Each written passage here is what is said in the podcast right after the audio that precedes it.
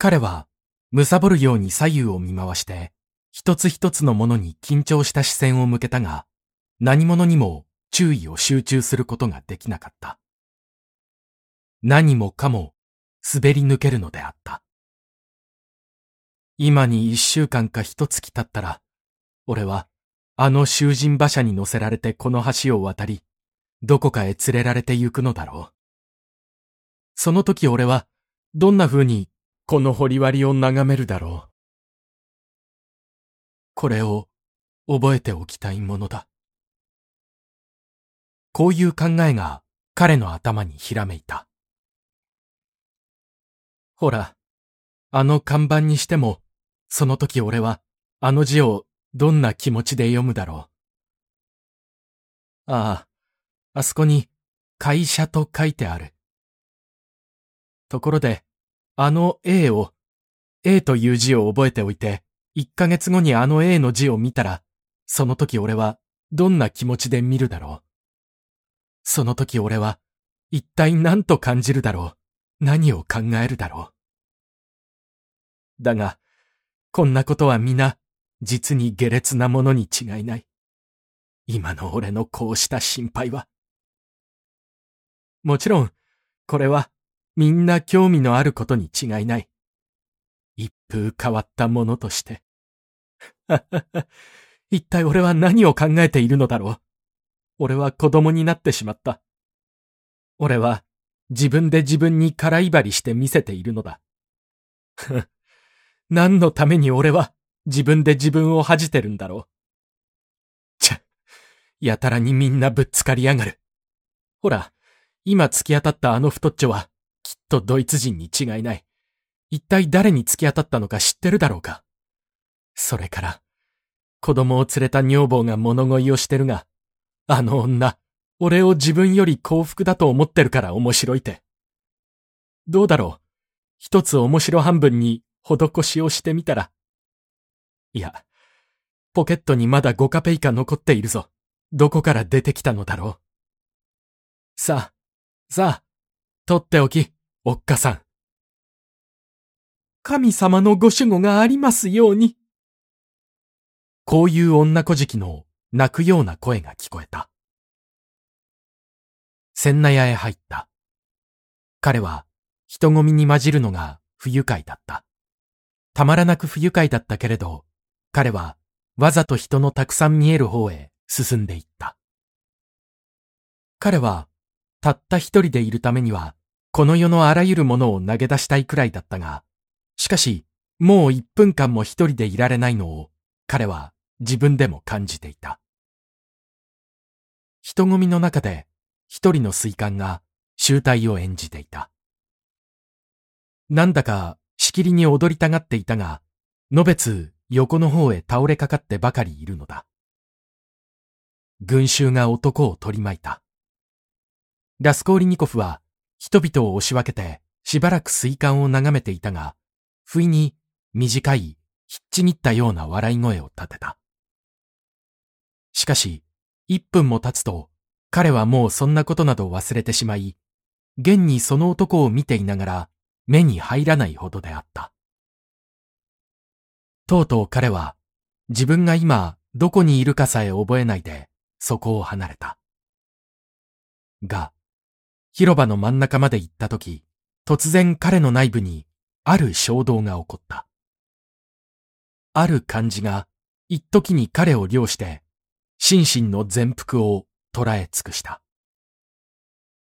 彼は急に、ソーニャの言葉を思い出したのである。四つ辻へ行って、みんなにお辞儀をして、地面へ接吻なさい。だってあなたは、大地に対しても罪を犯しなすったんですもの。そして、大きな声で、世間の人みんなに、私は人殺しですとおっしゃい。この言葉を思い出すと、彼は全身をわなわなと震わせ始めた。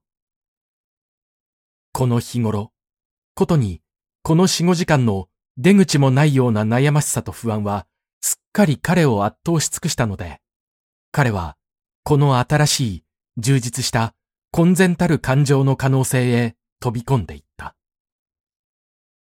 それは一種の発作のように突如として彼を襲い、彼の心の中で一つの火花をなして燃え上がり、たちまち火炎のごとく彼の全腹を掴んだのである。その刹那、彼の内部にある一切が解きほぐれて、涙がハラハラとほとばしり出た。彼は立っていたままその場も動かず、地面へ銅と打ち倒れた。彼は広場の真ん中に膝をついて、土の表に頭をかがめ、歓喜と幸福を感じながら、その汚い土に接吻した。彼は立ち上がって、もう一度身をかがめた。どうだ？酔いくらいやがって。彼のそばにいる一人の若者が言った。どっと笑い声が起こった。こりゃあエルサレムへ行くんだよ、皆の衆。子供たちや生まれ故郷に別れを告げて、世間の人たちに挨拶してるんだよ。サンクトペテルブルグの都と、その地面に接吻しているんだ。と、町人の中で誰かいっぱい機嫌らしいのが、こう言い出した。まだ生若い男だぜ。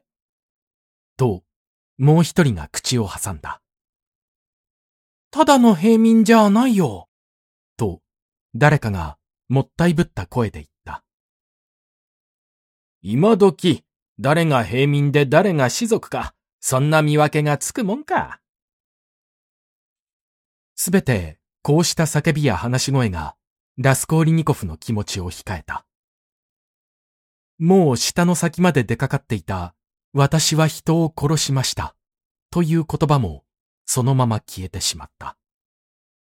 とはいえ彼は落ち着き払ってこうした叫び声を聞き流しながら、あたりを見向きもせずに横丁を通り抜け、まっすぐに警察を指して歩き出した。途中、ある一つの幻がちらと目に映ったが、彼は別に驚きもしなかった。それは、もうそうなければならぬと予感していたのである。彼が千奈屋で二度目に地面へ身をかがめたとき、ふと左の方を振り向いた拍子に、五十歩ばかり隔てたところに、ソーニャの姿を認めたのである。彼女は、広場にある木造バラックの一つに、彼の目にかからぬよう身を潜めていた。してみると、彼女はずっと始終、彼の悲しい歩みに従っていたのである。ラスコーリニコフはこの瞬間、今こそソーニャが永久に自分を離れることなく、運命がどこへ彼を導いて行こうと、世界の果てまでもついてくるに違いないと、はっきり直感し、了解したのである。彼の心は、煮え返るようであった。けれど、もうのっぴきならぬ場所にたどり着いていた。彼は、かなり元気よく校内へ入っていった。3階まで登らなければならなかった。まだ登ってゆく間がちょっとあるな。と彼は考えた。概して運命的、フェータルな瞬間はまだ遠く彼方にあって、だいぶ時間が残っている。まだいろいろなことを考え直すことができる。というような気がしていた。またしても、螺旋型の階段は依然として埃だらけで、依然として何かの殻がゴロゴロしていた。またしても、各アパートのドアが開け放しになってい、またしても、方々の台所からは、依然たる短気と周期が漏れてくる。ラスコーリニコフは、あの時以来、ここへ来るのは初めてだった。彼の足は麻痺して、ガクガクと膝頭が曲がったけれど、それでも歩き続けた。彼は、身なりを正して人間らしく入ってゆくために一息入れようと、わずかの間立ち止まった。だが、一体何のためだ？どういうつもりだ？自分の動作の意味を考えてみて、突然彼は考えた。もう、どうせこの杯を飲み干さなくちゃならんとすれば、要するに同じことじゃないか。見苦しければ見苦しいほど、結局、帰っていいのだ。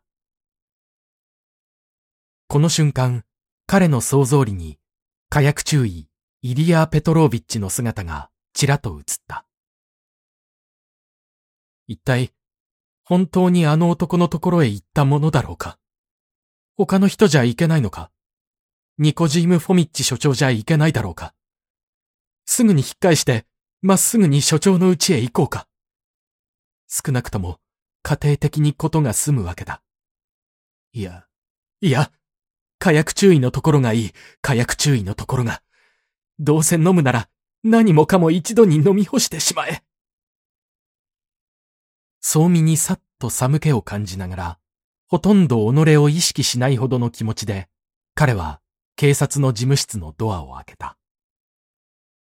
今度は、署内にも至って人は少なく、ただ庭番が一人と、他に平民らしいのが一人いるきりだった。小遣いも自分の居場所になっている仕切りの影から顔を出そうともしない。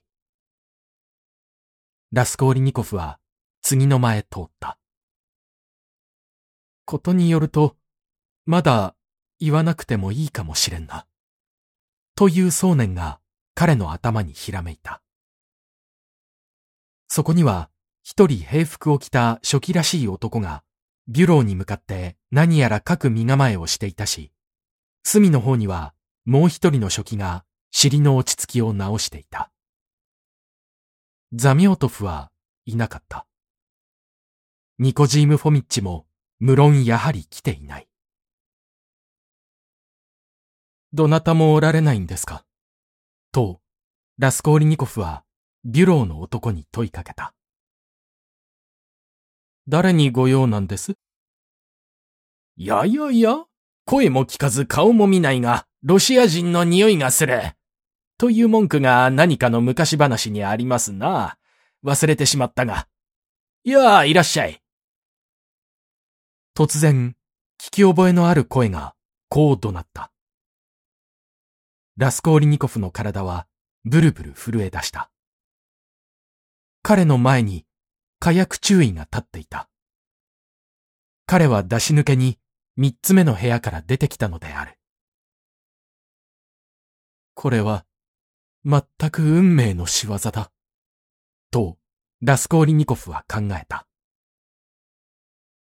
なぜこの男が、ここにいるんだ？